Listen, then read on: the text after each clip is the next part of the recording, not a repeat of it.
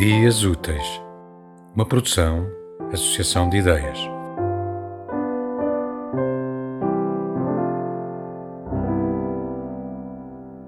Okay, so my name is Michaela from Germany, and I have a poem from Rilke also. Put out my eyes, and I can see you still.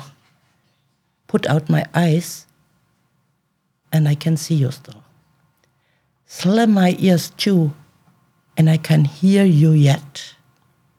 And without any feet, can go to you. And tongueless, I can conjure you at will. Break off my arms, I shall take hold you, of you and grasp you with my heart as with my hand. Arrest my heart, my brain will beat as true. And if you set this brain of mine afire, then on my bloodstream I yet will carry you.